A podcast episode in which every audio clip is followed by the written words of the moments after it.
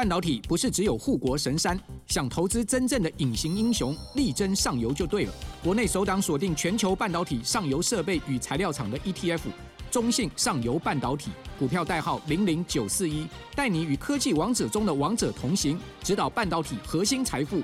二月二十六到三月一号，称王募集，申购速洽中国信托投信与全台各大证券商。投资一定有风险，基金投资有赚有赔，申购前应详阅公开说明书。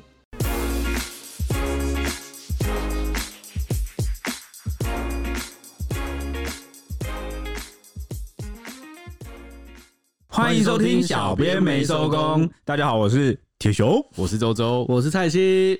呃，第一次是我先有点不太习惯，那个。H 挂病号了，所以今天是我们三大男上阵。他去日本玩的太开心了，庆生之旅就不幸就 生病荡了一下，然后回来体力就不支了，笑死。好好，好，那我们今天聊什么呢？大选倒数四天，一月九号下午三点十七分十八分的时候，国家级警报突然响起，全台湾人的手机警报声大作，连续响了两次防空警报的灾防告警讯息。好，但仔细一看啊，内容是中国发射卫星飞越南部上空。那消息立刻引发网友讨论，PTT 有大票乡民洗版，就是说呢，为什么卫星也要叫？又不是飞弹。那不少人都想起了这个中国大陆绕台军演的时候，曾经有飞弹飞过台湾本岛上空，但当时国防部并没有发布相关消息，所以就很疑惑，就直喊说飞弹飞过去的时候不警报啊，现在发射卫星在警报是在问号。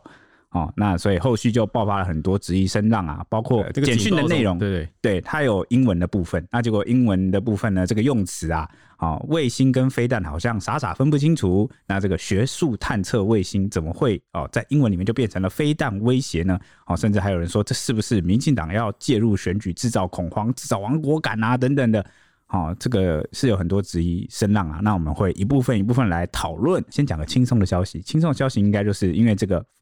防空告警讯息啊，大作啊，啊，导致许多偷带手机的学生啊，通通被查获啊，在这个哦被记得警告啊，被教官抓起来哈，被老师抓起来，然后都纷纷缴出手机。那所以就军中也会啊，军中不是也有人偷带手机？对对对对，所以也爆出了一波这个呃灾情潮啊，就是有很多这个。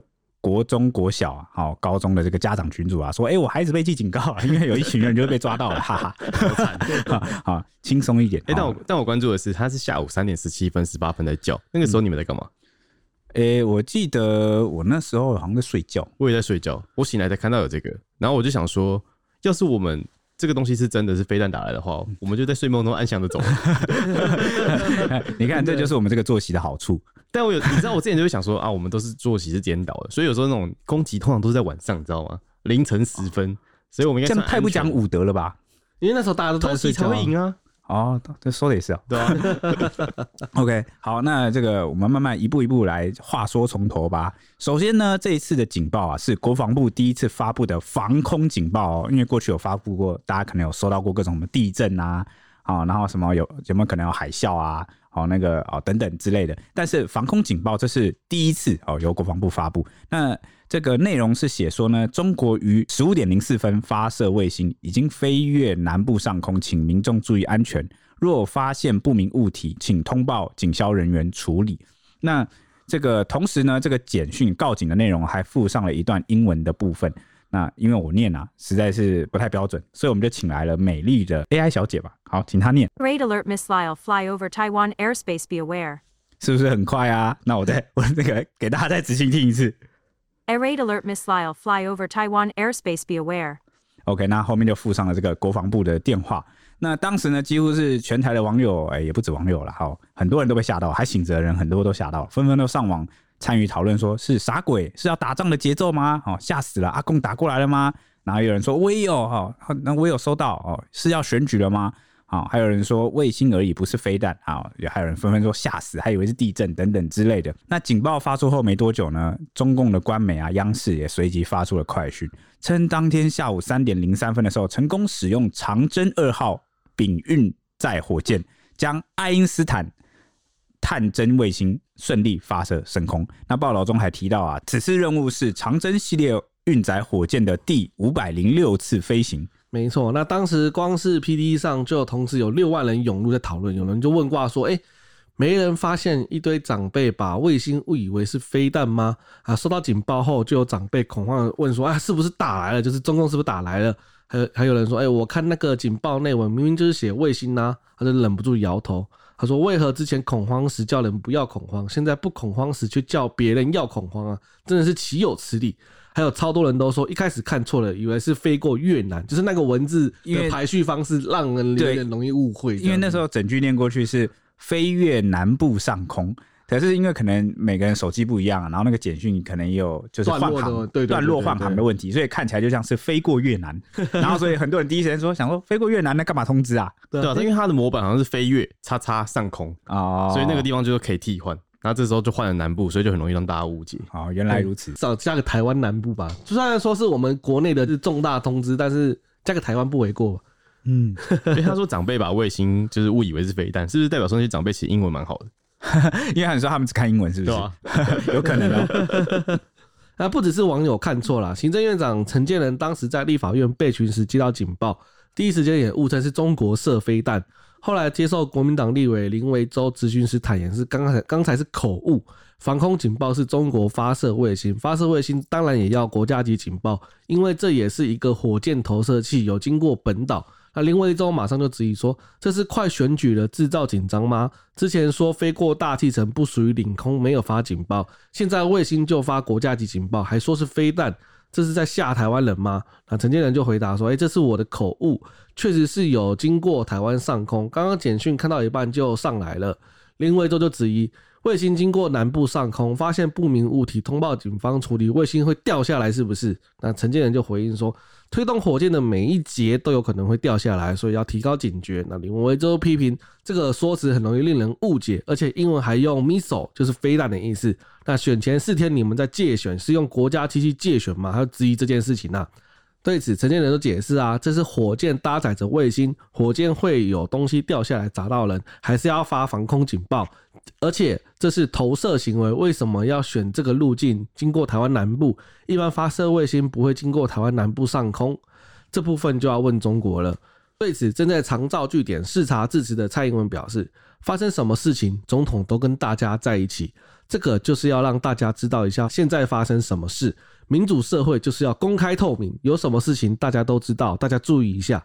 其他事情政府会做适当的处理，但是卫星不是飞弹，大家不用担心。那针对这件事情呢，就是国防部啊，他事后有回应，国防部就说，中共当天下午在四川西昌卫星发射中心，那执行这个长征系列运载火箭的搭载卫星发射的任务。那这个火箭啊，飞行的路径是非预警的，就是在没有预警的情况下，就飞越了我本岛的南部上空。这个高度呢，是位于大气层外。那国军运用联合勤监侦系统啊，周密的掌握了相关的弹道动态，还有弹道的轨迹这些资讯，然后启动空中威胁的警告系统，以简讯啊告知就是民众要提高警觉。这边有值得一提的事情啊，因为那个中国的那个官媒啊，央视他讲说是在下午三点零三分啊，然后就是发射嘛，对不对？嗯。那我们是在什么时候？就是三点十七十八分。对对对对对。那其实这个就几乎是发射没多久，我们就侦测到了，对对，对，因为可以预测它的路径。以我们媒体人来看，就是蛮少见。国防部它随时都有用这套系统在侦测掌握，但很少展，可能很少展示在我们民众面前。那一般它不会公布，对，它一般它不会公布，不会讲，嗯，所以我们一直也不知道国防部它的掌握的那个具体能力是什么样子，是多快。所以其实这个东西出来是大家其实可以蛮放心的。你从四川这样射过来。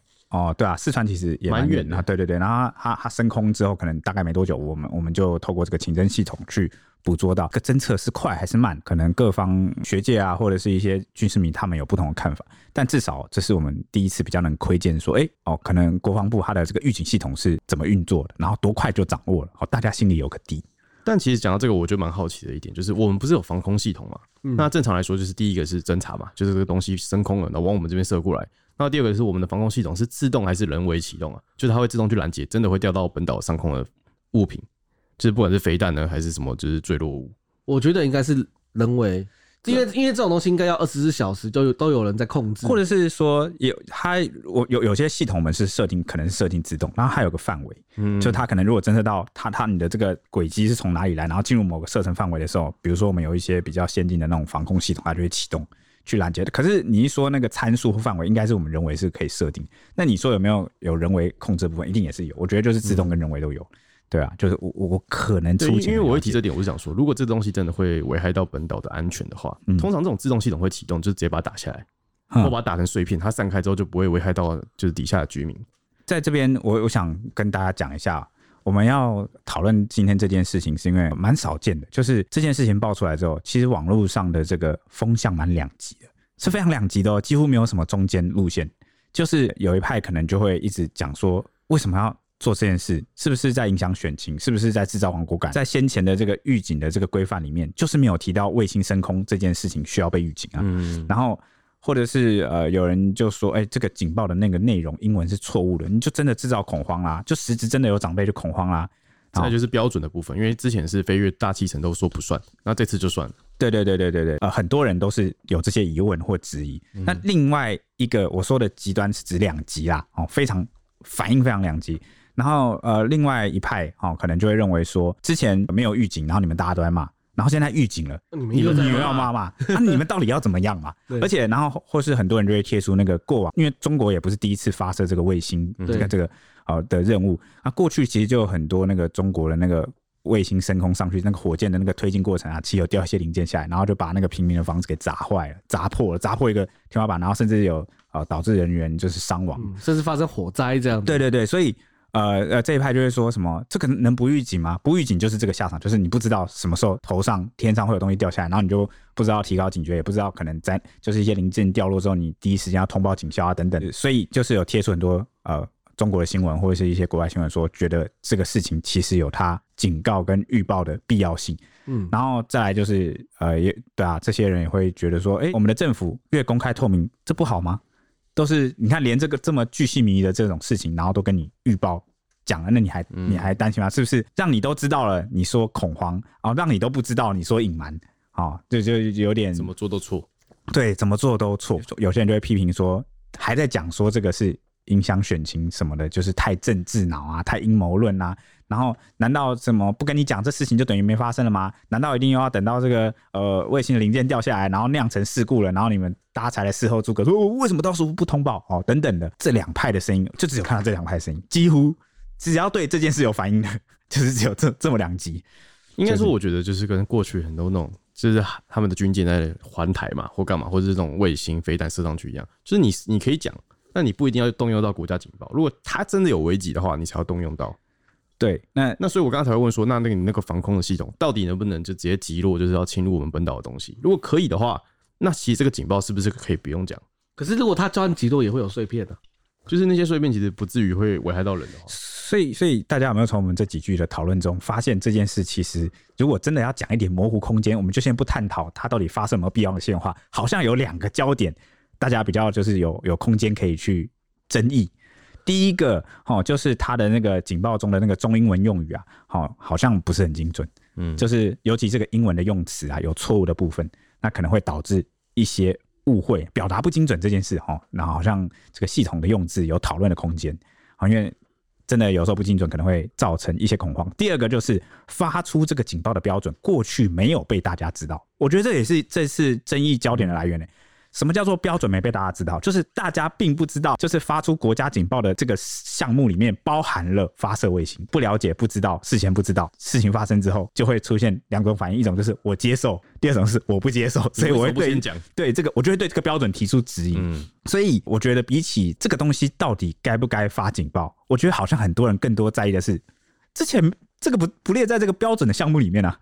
那你你现在来讲，就算你说它有必要性。但是我我们不知道啊，然后可能大家第一时间还是吓到，大家没有心理准备，然后这个、嗯、这个标准没有统一，然后现在才来统一，所以有些人也会去争议这件事情。其实如果国防部是根据上一次的事件，然后来做一个改进的话，我觉得他们应该也要公告一个标准啊。哦，你你你意思是说，比如说上次比如说被骂爆了，对，那他们可能就会说，好，那我们这次已经改善了，那我们做一个公布，以后我们这些对对项目我们会就是会发这个国家级警报，哦，类似这种感觉。对对对。好，但他其实就是他们的国防部发言人后来有上节目解释啊，他有在节目上解释说，哎、欸。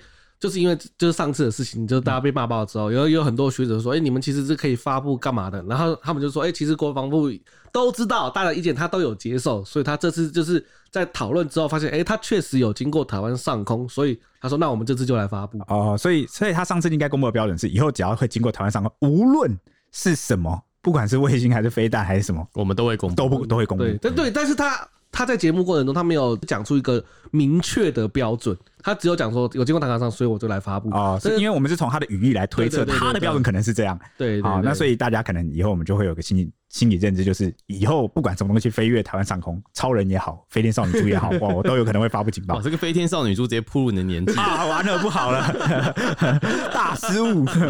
等下这段可以剪掉吗？不行。病恹恹的 H 坐在旁边说不行，摇头。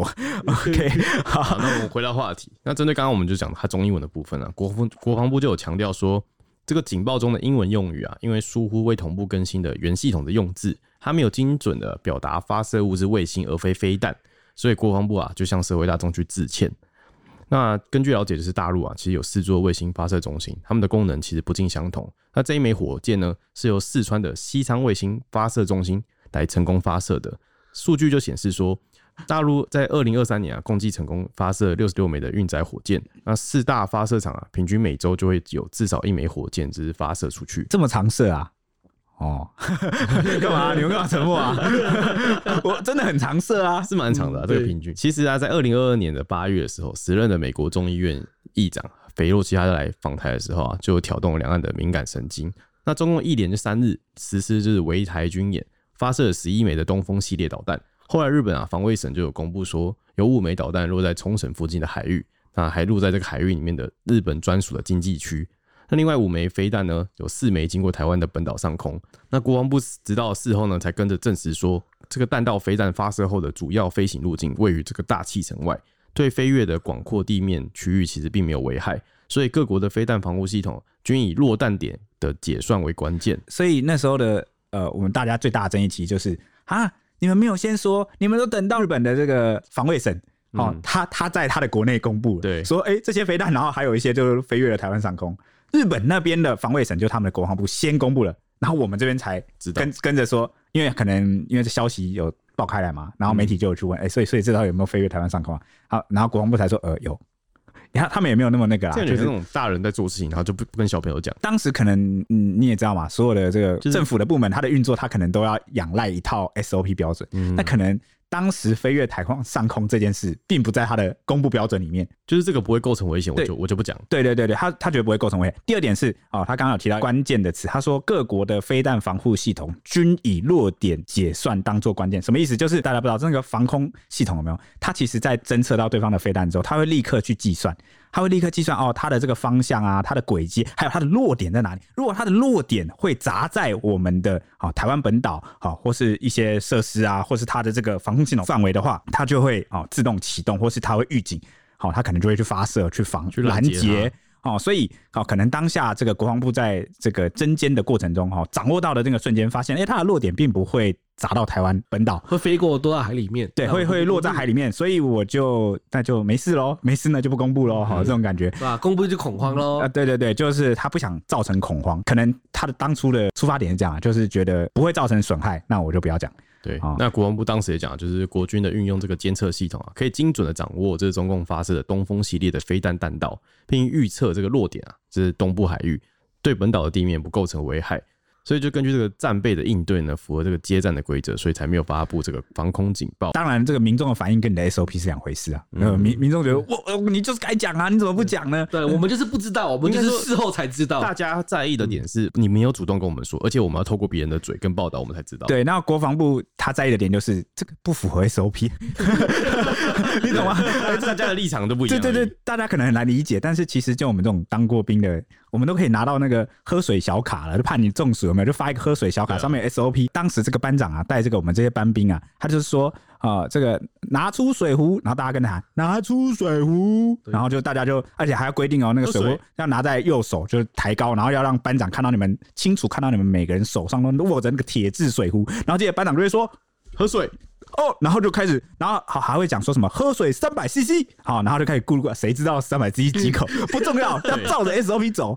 然后你就咕噜咕噜咕，然后班长还会就是这样挨个走过每个兵，然后说：“你真的有喝水三百 CC 吗？你就这边看有没有喝，有没有喝哦。”而且你在喝之前，然后我记得兵都喊说：“喝水，喝水，三百 CC。”对对对。然后重点是那个班长还要为了把这个任务这个 SOP 给落实完成，然后不定时的突击你的这个水壶。我刚叫你装水，里面有没有水？然后敲敲你的水壶，确认里面有水。而且我还我对不一样，我对那个水壶铁质水壶，我想印象深刻，因为那时候我到那个新训中心的时候。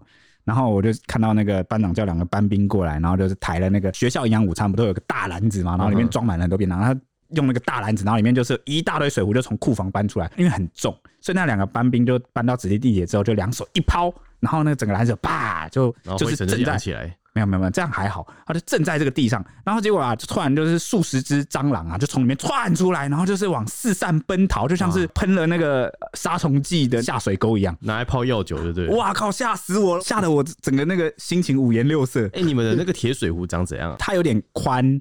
然后呢，就有点像是呃，就像我们在军战片中看到那种圆形上面小小口的，没没有，它会比较肥一点，然后有点有点像威士忌的酒瓶子，对，威士忌就是小小口啊。我我得我我脑中想到就是用一个比较不吉利，就像马蹄铁前面的那个，就是那个形状有点像墓碑啊，墓碑的圆形，国外那种圆形半圆形墓碑的那种形状。口大吗？呃，没有啊，就是一个像保特瓶的口，刷得到里面？刷不到啊，那是铁傻了。然后重点就是因为它它可以放在那个 S 腰带，就是战战术腰带的后面，这样、嗯、那个水壶就是你也没办法洗它，那我们又很渴，你就只能就是装满水之后这样摇一摇，就是这样洗它，然后把它倒掉。你知道我前几天才写到一篇文章，就是说就是医生有讲，他说那个就是水壶啊，就不管你是不是常使用它，就是你水早有在里面，它就会形成一个生物膜啊。嗯然后那个生物膜就是你如果没有把它就是高温去煮过，然后就是把它用掉的话，再把它拿拿去晒晒干，嗯，你之后喝就是会拉肚子。哦，我觉得这个其实也是这个蛮用心良苦的，因为因为那个那时候新训当兵，因为很多人因为作息跟那个环境巨变，有没有便秘？对，啊，到那个便秘，然后我们到那个三个礼拜、四个礼拜的时候，都还有班长问说什么？哎。那个还没大便的举手，还进来之后还没大过便的，然后就很多人举手啊，然后就在那边发泻药，干嘛发啊？真是的，那多喝点水就好了，对啊，多喝点水就好了嘛。哎、欸，奇怪，我们那时候也喝蛮多的，怎么没有拉呢？真奇怪 啊！好，所以我们的肠胃还蛮坚强。好了，话题扯远了，反正我的意思就是说呢，啊，这个啊，国防部很多政府部门，它是照着 SOP 来，所以双方的那个标准认知不一样啊，大家在乎的事情不一样，有时候就会有那个误会。经过上次的事情之后，哦，这一次哦，这个卫星发射，国防部就发警报了嘛。那结果没想到，因为这个标准没有事前公布，再加上这个内容的这个用词啊，那英文的用字是错的，那有造成一些恐慌。事情发生之后，国民党团就痛批啊，就说呢，上次政府说飞弹路径在大气层外没有危害，好，那这次中国大陆发射的甚至不是飞弹，只是卫星，结果政府却一连寄了好几封简讯，哦，是不是在浪费公帑？我印象中，我记得我手机有响两次。差点把手机丢掉，干嘛？你你害怕、喔？你在睡觉哈？呃，怎么这这很困难？我都开勿扰哎！我早上我起来的时候只看到两个通知而已。那所以这个国民党团就质疑说，是不是要企图利用国家简讯来借选呢？莫非是民进党选情告急才会出这个烂招吗？哦，否则为何会在完全没有确认的情况下就直接说这是 missile 而不是卫星？哦，那这个民进党政府是不是想要借这个中共发射卫星来介入选举呢？是不是故意谎称是飞弹来欺骗民众、制造恐慌呢？好，国民党团讲的，不是我，是他的质疑，他的质疑，甩锅，什么甩锅就不是我讲的？你们这边不只是这个政治上啊，哦。这个国民党团提出质疑啊，国内也有我我刚刚讲了，网络上有一片声音嘛，或是有一些哗然。那连这个外媒啊，美联社、BBC 还有路透社等多家外媒啊，也有刊登相关报道，提及台湾针对中国大陆发射卫星啊发出的英文警报居然就是误植了，还揭露警报当下这个外交部长吴钊燮啊在国际记者会上解释。美联社报道就指出啊，台湾发布警报指中国发射卫星。但是居民手机收到的英文讯息却是有飞弹飞越，结果当时人在这个国际记者会上的吴钊燮就在这个会上呼吁说不要担心哈，那也这个记者会也会继续进行啊，就是没有没有发生什么意外。那路透社的报道则是说，吴钊燮当下被问到这个卫星发射及可能的中国军事挑衅的时候。当下吴钊燮就回答说：“这是我们长期以来一直在应对的问题。对台湾政府来说，我们的军队随时准备好应对任何紧急情况。”那法新社也提到啊，吴钊燮的这个记者会一度被警报打断，因为这个警报的内容是用中文写着说中国发射卫星飞越南部领空，呼吁公众注意安全，但是英文却显示为空袭警报，警告民众说有飞弹飞越领空。在这个很多外媒的轮番询问下，吴钊燮当时是在国际上跟这些国际媒体保证说，这是一枚卫星，那也称这个发布警告是因为可能会有碎片哦。当一枚火箭在我们的领空中公开飞行，可能会有一些火箭管或碎片遗落在这个区域，这也是为什么我们的国家警报中心会发布这种警报，而这以前也发生过。其实我觉得外媒他们会这么在意，是因为我们刚刚讲到他那个前面那一段英文啊，他的那个警告的这边是写空袭警报。嗯，就是你要想想外国人他们在看的时候，觉得是看到先看到英文嘛，空袭警报，后面又看到飞弹，他们会直觉第一直觉就一定说是飞弹，飞弹打过来。跟大家提一个很有意思的事情，因为我们是做媒体的嘛，那常常也会看到就是外国媒体对于台湾的各种报道，那我们就常常可以观察到一个现象哦，大家相信有很多听众也有看到过，就是呢，外国其实对两岸情势非常的紧张，对台海局势非非非常的紧张，比我们还紧张。非常紧张哦，有多紧张？我觉得他们，你可以想象，就是他们会想象中，我们其实已经在对峙。对对对对对。然后呢，所以他们常常外国人或者是一些外媒对台湾人民还能够安居乐业的，就是就是应该说，也不能说载歌载舞那么糜烂，应该说是生活步调好像不太受影响，然后就是该干嘛还是干嘛。然后积极务实，觉得蛮惊讶的。他们常常就是，哎，可以，他们都说，好像台湾人民不怕，不太怕这个军事恫吓。毕竟我们的国土没有相连的啊。对对，还有第二点呢、啊，我们已经常年来都被军事恫吓，从这个一九四九年之后都一直军事恫吓嘛，对不对？啊，只是那个程度跟对方的科技，还有那个军事实力的差别啊，还有那个哦，两岸的这个关系的动荡，在外国人看来有点不太可思议，但在我们好像老神在在。甚至这一次的这个警报事件嘛，你看外媒马上第一时间就跟进报道，可见。你知道，在媒体的标准里面，他们对这件事情的重视程度其实很高。嗯，这个东西就是一旦发生，就是要上头条。对对，就是觉得这个这个东西是也是不太能够乱发的。好，它必须有个有个标准。呃，反反倒是台湾内部可能比较有人觉得这还好吧，习以为常。对对，甚至有网友说什么才发一下，这边？大惊小怪，这边吓死，是有什么好吓的？哦，也是有有人有这样的觉得这这还好吧，明明就写的很清楚是卫星啊。哦，有可能他没有看到英文啊。我不知道各位是。怎么看啊？我只是分享一下说，哦，对这个外国媒体，他们其实长期都在关注这个台海局势，他们都替我们感到很紧张。所以为什么你常常看到那个台积电，我们称作是护国神山嘛？哦，在台湾是护国神山嘛？哦，是细盾。但是为什么连这个美国或很多国家都觉得哦，这个台积电它的风险很高？哦，其实就是战争风险，他们一直都把这看重。好，所以那个。那个外资啊，或者什么，他们只要看到我们这种风吹草动啊，都很容易影响这个股市啊。这这个应该相信有很多有在投资的朋友，其实也也知道了。所以为什么那个后来也是讲说，哎，你台积电的一些那个产业链，你你要试着移到国外去，好来降低那个风险。对，太危险。就是大家都有这样的期盼，否则就是万一台湾一爆发战争啊，哇，那全球都要大损失。这也他们其实也不一定要炸台积电啊，他们只要炸发电厂就好了。对啊，可是就会波及嘛，你那个生产跟供应就是会受到影响。对啊，相关的风险哦，一直是。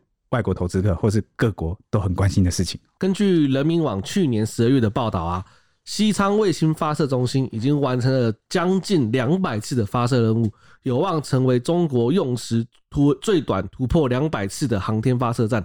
那 PTT 就有网友就是发文说啊，在网络上都能查到一堆的公开资料，就连今年底发射的排程他都已经公开了哦。他就问啊，为什么只有今天要用国家警报吓人呢？平常也都在发射啊。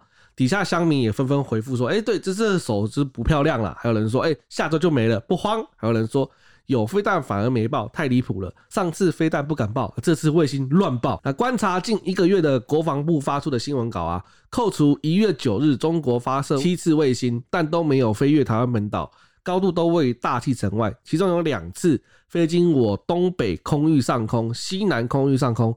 这次则称是非预警飞越我本岛南部上空。国防部于一月九日当晚随即公布了中共的卫星火箭航线示意图，显示火箭飞行的路径是从台南上空飞入，并在台东出海。而原先的判断是火箭飞行的航线是未进入台湾本岛，就是原本判断可能没有，后来哦。紧急发现是有的，是会经过这个对、哦、台南上空的，然后所以就预警了，就它的航线突然歪了，对，突然歪了，对对对。对。那国防部就说啊，下午三点零三分，国防部侦获中共西昌卫星发射中心发射长征运载火箭，进入我防空识别区，哎，几乎是发射的同步就马上侦获，一升空就马上就侦获了。对对对，其实这能力很强，我们的系统蛮厉害。但是侦获之后就没有发布警报，为什么？因为是当时就计算它的这个航线可能不会经过本岛上空。对，那你知道吗？就发射任务常常会有这个误差就歪掉哦。那他这次后来发现它的路径有改变，会经过台湾上空之后。哦，国防部才在十七十八分去发布警报。对，哦，所以我们那个前面不是有讨论到说，哎、欸，他的这个预警花了多少时间？我们这边要做一个小更正，它侦获是当下它一发射就侦获了。好，但是做出预警啊，确实是直到这个十七十八分才做出预警。主要是因为预警，它要它有很多考量，它不是说，哎、欸，他起飞有预警，我马上就发，哎，不是这样的。对对对对对，我们从前面也推测说。他们显然啊，国防部是把有没有飞越台湾上空作为一个标准。嗯，你看这个比较就出来了。原本哦三点零三分就侦获了哦，但是呢预计它不会飞越上空，所以不发就没有要发预警。就后来它偏离了航道，会经过台湾上空，所以我十七十八分的时候就紧急发预警。国防部它的解释是这样啊，对，没错。所以国防部就说啊，考量实际的飞行路径。与美国联邦航空管理局预告的卫星发射路径有所差异，它其实就是事前有掌握到它的路径，已经有掌握路径啊，可是发现哎，实际飞行路径不同，就是飞行轨迹有异常。可能会对地面造成风险，所以国军马上运用了国家警告系统，以空中威胁警告简用简讯的方式告知国人，提高警觉。火箭从四川西昌发射出后啊，残骸在贵州与宾州掉落，接着飞到台南上空，并在台东出海。原派火箭的飞行航线不会进入台湾本岛。国防部强调，考量敌情威胁，为了争取时效，国家级防空警报由空军作战指挥部的指挥官按国军突发状况处置规定发布，相关作业都以国防安全为考量，不会因为政党的政治受到干扰。所以他他的意思就是，我们没有因为政治的因素啦。那这个对于这个发射的过程中，是否有卫星助推的火箭来掉下来？国防部他当晚就再度说明，他说。中共此次的火箭发射呢，依照公布的飞行路径，残骸落区大都在这个大陆的境内，监测下来其实没有异常，危害不会比飞弹严重。过去中共军演呢，曾发射这个导弹飞越台湾的上空，当时其实没有发布这个国家级警报。那媒体就有询问说，那这次发布的原因是什么呢？以后类似的事件是否会发布警报？而且根据是什么？那有关于超过大气层是否算领空？国防部的立场是什么呢？那对此呢，国防部就有表示，他说。只要未经许可申请同意进入我航空识别区或领空，所有航空实体器都会全程掌握监控。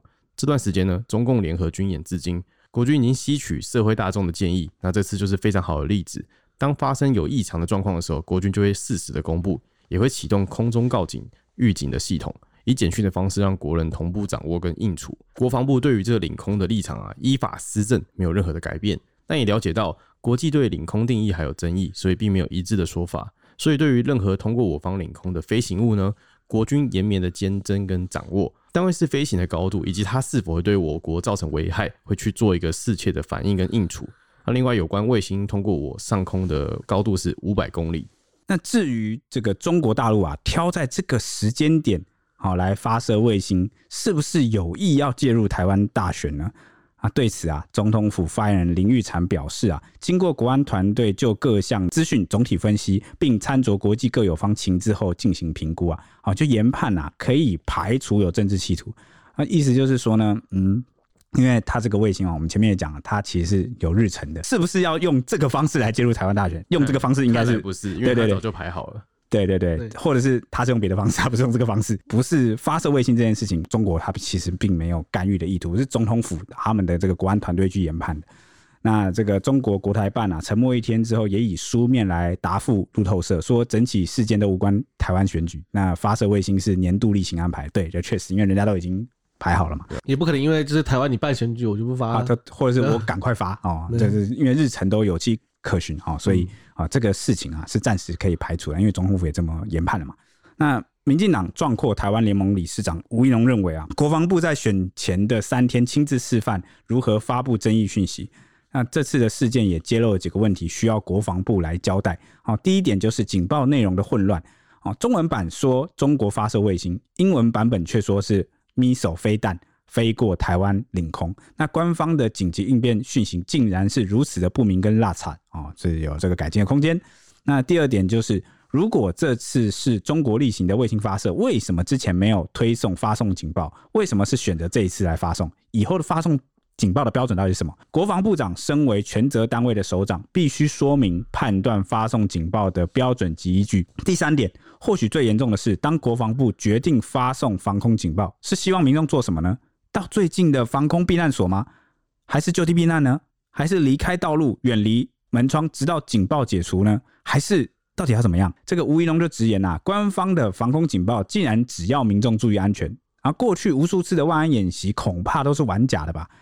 这个事件的来龙去脉，仍待国防部高层向社会说明，也希望有好的解释，要不然将显示国防部对于全民国防这件事其实没有做好准备，军方不能连这样的事情都没有 SOP。吴一农呃的这个总结其实蛮好的啊，嗯、因为呃虽然网络上对于这个要不要发送这个警报？好，这这个警报有没有别有企图？哦，那个网络上是吵成一团，反应两极。但我们刚刚其实也点出了，我们自己小编们在第一时间看到这个事情的时候，我们也点出了两点，我们觉得可以讨论。吴一农这两点刚好都有提到了。哦，那他也还提出了最重要的第三点：民众是是一个群体，很大的群体。那他是往往在收到这个警报单，他是手足无措，他需要有人来立即给他指明一个方向，否则他可能会陷入恐慌。就是这件事情应该撇开阴谋论来谈。嗯，然后我们知道来看说，实际说你这个东警报发生出来之后，到底该怎么做？你希望得到什么效果？你希望民众做什么事情？民众在那个恐慌的当下，他需要一个立即性的指导啊！啊，所以吴怡农刚刚啊也提到了我们讲的两，第一个就是警报内容的混乱嘛，你这个表达是不精准、是不精确的，会造成恐慌。那第二点就是，到底发送的标准是什么？你国防部应该要提前说明。甚至是这次事情发生后，你有没有出来做一个很明确的说明，说以后发送这个警告的标准是什么？嗯、第三点就是他还提到一个我们刚刚没有提到，那现在也诶、欸、觉得这件事确实是最重要的。警告发生之后，我到底该怎么做？大家都不知道啊，不然大家就只能原地恐慌吗？或者说国防部你到底希望民众干嘛？例如当下紧急避难之类的，对，你们你都没有讲，就是说哎。欸就发了这个警报。对，那吴怡农其实长期都在关注这个国防跟民防的事情啊，由他来提出这个方面的质疑，我也觉得算不错啦。因为毕竟你知道嘛，现在是民进党执政。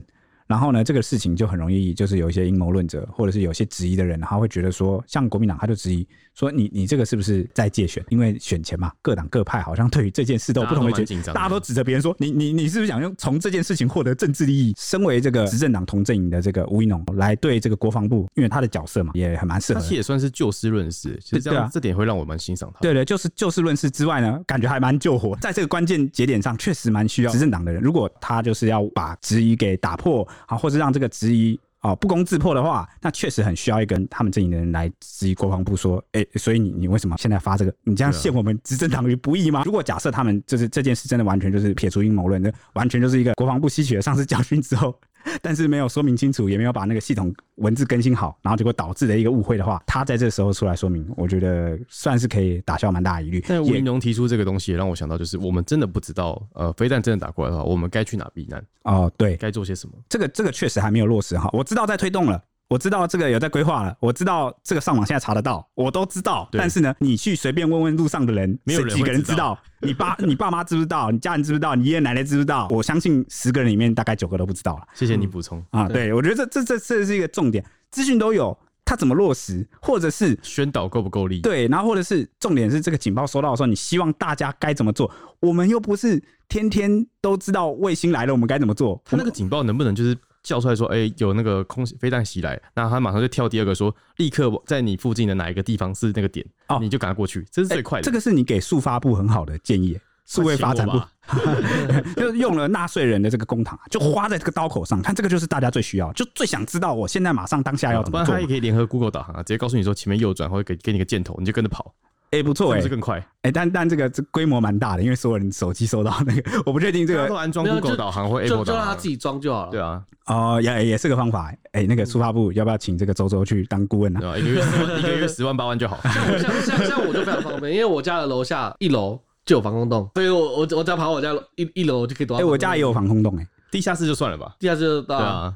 对啊，所以其实大家都哎，算还蛮好躲的，好吗？所以下次卫星来，你知道怎么做了吗？躲到地下室去。后来这个吴怡农出来咨询之后，是不是呃国防部也有再度回应？没错，那国防部就再度回应说，这次初期有掌握预警路线，但运载火箭发射后啊，国军追踪轨道发现火箭到某一个点开始就路径就有变动啦。啊，根据公开情资掌握的路线是不同的。那经解算后，知道将会通过台湾上空。在这个期间，他的空作部要研判是否是刻意调整，就是中共是否是刻意调整，或者是他的推进系统发生的问题，就是出了意外啦，还要再考量是否要告诉老百姓现在的情况。因为火箭的飞行速度是十倍多的音速，那空作部的指挥官发现轨道异常后啊。到要做成按钮发布警讯，那时间是非常短的，中间也要判断发射轨迹会不会通过台湾上空。虽然这次卫星是从台湾上空五百公里处飞过，但是国军当下没有办法判断未来会发生什么事。如果运载火箭是故障的话，就要思考很多不可预期的状况，所以空作部才会第一时间就为了保护我们国民的安全，所以才会发布这个警报，就是保险至上。对，保险至上，就是为了避免意外啦。空防跟其他国防状况不同，这类有关空中有行进目标的状况，只要空作部中将指挥官依照所有情资判断有必要发布时，就可以决定发布。当天也是同样的情况，指挥官的决策时间是一秒计算的。考量到军事专业的素养以及其抉择是否会造成社会不安，若不发是否会造成人命或财产损失，整体平衡后再行发布，里面完全没有政治因素。事实上，那么短的时间，政治因素绝不会是军人考量的范围。当天有跟部长回报，部长也支持指挥官的决定，总统府没有涉入。这个感觉有点像什么？我们媒体有时候在抢发这个很重要的快讯的时候，啊，我们这个下标题跟这个推送也都只有一分钟内几秒的时间，然后我们就要思考，对对对，你要很快判断。我们刚刚讲到这一段有点心有戚戚哦，某个程度上可以了解他那个时间上有多紧，尤其他们是军人，那尤其他们担负着这个保家卫国，然后呢，重点是他们还要承担那个后续的责任。对，你看我我们媒体推波慢了，就就是输其他媒体嘛，你就事后被长官主管责罚啊，这个。如果他没有考量好、判断好，那个到时候残骸掉下来啊，啊，有人真的出了人命的话，对啊，虽然说他的那个警告警报也没有大教大家说你你马上要做什么事情，但起码如果能够多一份注意啊，是不是有可能让大家去预警，甚至因此避免？对对对对，就还是有那个可能性在，所以。呃，他当下立即做出这个判断，说实在也是真的不不容易啊。那你看这个事情，我觉得随着这个国防部出面来解释，说他们当初考量是怎么样，还原这个现场状况怎么样，甚至他接下来要进一步来公布说他的标准是怎么样，我觉得让民众了解都会少一点误会哦。其实我觉得这次的这个事件这个争议啊，大家吵啊两极，就是对你国防部不了解嘛，对你们的判断标准不了解嘛，所以我觉得有些事情就是讲清楚就好。如果这个事情以后会变成一个常态的话。对，就是先讲清楚，让大家了解很有必要。嗯，嗯，但刚刚空作部他有说，他们要研判，就是否是刻意调整，或者是这个推进系统有状况，他们是研判得出来哦。就他们研判不出来，但是他预想到有这个可能性之后，他要根据这个结果来决定。因为感觉这不是考量的点啊。对，就是他不能确定，但是他只要一旦想到有这样的可能，他就必须要发。对对对，对，应该是这样想。原本如果他只是用很宽松的这个预想去猜测、去推测的话，就觉得那没必要发。但是他不能排除我们刚刚想到那个比较危险的几种可能，所以他就决定为了这几种危险可能可能会导致的后果，我就发这种感觉了。嗯，这就是墨菲定律，就觉得这种危险的事情一定会发生，那我就干脆就先发了。对对对，有这种感觉哈。嗯，对。那根据国家灾害防救科技中心的资料显示说呢，各部会啊共提供二十三种的警讯，会发布这个灾防告警的细胞广播讯息，其中其实没有包括就是发射卫星这一项。那现在有的告警讯息啊，总共有二十三类，包括就是大雷雨的即时讯息，还有地震速报、海啸警报、台风强风，还有火山喷发，还有公路封闭，然后水库放水、土石流以及大规模的坍崩，还有传染病、国际旅游疫情、防空警报、飞弹空袭、核子事故、疏散避难、电力中断、爆炸、工业火灾、紧急停水、空品警报。重大灾害，还有低温警报、毒灾警报跟森林火灾这些。好，总共二十三种。那刚刚有讲到一个，就是飞弹空袭。那很明显，这个他当下的判断就是马上先抓一个样本，就是刚刚那个飞弹空袭样本，然后呢，赶快把中文改掉，改成是我们啊收到警报看到那个内容。很显然，他也没有太多时间，所以他没有把那个英文的内容给。确实，中文改了，可以可以理解，因为我们的大概也是这样。这是一种套一个模板出去，就是对对，有可能就是先套一个模板。那还有另外一种可能，就是其实这个卫星。预警这件事情，可能之前他就新列进了一个 SOP，他可能这个对外公布的这个资讯没有更改到啊，或者是他当时改也是拿这个飞弹的预警的这个讯息模组去改，就改了没有改完全，所以他后来第一时间公布的时候说啊，那个版本没有跟上，哦，有可能，也有可能。哦，如果是我按出那个发送键，我压力应该超大。对啊，对啊，对啊。那这次发布的国家级警报与国家灾防中心提供的防空警报，就是飞弹空袭这个类别的简讯范例是相同的。但防空警报的灾防形态啊，仅有五种。第一个就是飞弹落地，那第二个就是飞弹落海，第三个是空中解体，但它是落地，空中解体后落海，还有第五个就是警报解除。所以发射卫星啊，其实不在这个五种内。那不过民进党的立委王定宇他就说。中国发射卫星，虽然卫星跟载具穿越台湾八十到一百公里以上，那既非领空也算无害通过。但 Discovery 都已经报道，这样的火箭抛落物可能有可能会掉落在台湾，影响地面上人民的安全，所以不公布是可以接受的。王定宇就说啊，这个掉落物会影响到台湾人民安全的时候，这样的简讯就是有必要的。所以国民党开记者会骂东骂西扯选举是非常奇怪的一件事情。天上会有东西掉下来，不怪掉东西的，反而怪提醒的，这是什么逻辑呢？他说：“之前中共绕台军演的时候，火箭无害通过上方，也没有东西掉落，骂台湾政府没有公布。那这次会有东西掉下来，也提醒人民注意安全，反而去骂台湾政府。国民党好像千错万错都不是共产党的错，可以要求国防部对警讯内容更精进，然后并且有明确指示。”但国民党不怪中共，反而去怪政府，让人是无法理解。黄定宇委员呢，他就回应的内容就比较属于有一点政治攻防上的这个成分了。好、啊哦，那他但是他的内容也算是肯定，就是自家啊、哦，这个吴一农讲的，好、哦，就是说，哎，可以要求国防部对警讯内容来更精进，然后来做一个明确指示。但是吴一农后来也被攻击了。哦，那他说，但是国民党不怪中共，反而怪政府无法理解，因为那个人家发射这个卫星是在他的那个日期排程上嘛，那怪他顶多就是怪说不太精进哦，单道怎么偏移了呢？这样不好、哦，设计要再调整哦，偏偏移跟系统不要再故障哦，啊，偏移也讲一下嘛，你不讲害我很紧张一下，我这不就是误发了吗？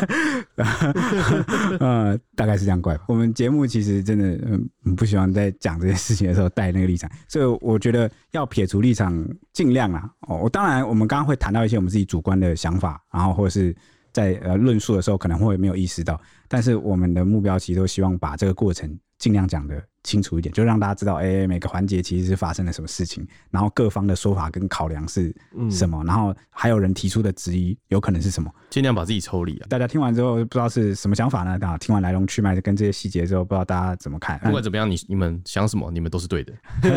好，那我们下一集见喽，拜拜。